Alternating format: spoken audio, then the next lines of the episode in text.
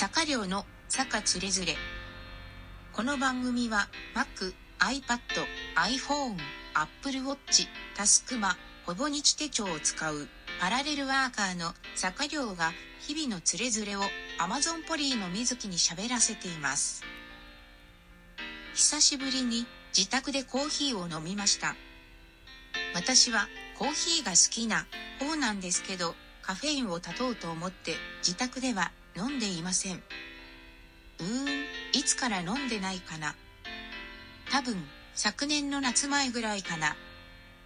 自宅のコーヒーを飲み切ってからもう買ってないです。カフェインを断とうと思ったのはいろいろ理由があって、一つは依存症になりたくないから。とは言っても、1日3杯ぐらいしか飲んでなかったので、依存症ではないと思いますけどね。そして、歯の汚れが気になるから。まあ、これは、ステインオフの歯磨き粉を使えば解決するんですけどね。もう一つ、節約のためです。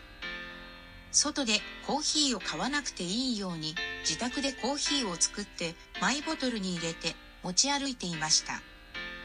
これでもかなり節約になるんですが自宅用のコーヒーも買わなければもっと節約できるよねと思ったわけです。私はアイスコーヒーが飲めないので夏でもホットコーヒー派ですがさすがに真夏にマイボトルにホットコーヒーを入れる気にはならないので夏前に買うのをやめました。コーヒーをやめると代わりに何を飲むのか問題が起きますね。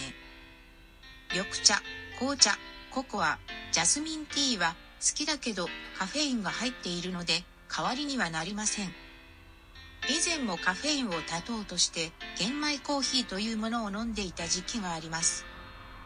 玄米を黒くなるまでいったものでノンカフェインで美味しいけどコーヒーより割高なので節約になりません。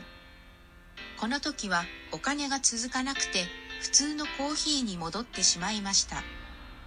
またデカフェとかカフェインレスと呼ばれるノンカフェインのコーヒーもあっていろんなものを試しましたが色と香りがコーヒーなのに私の好きなコーヒーの味ではないのでちょっと代わりにはならないと思いました。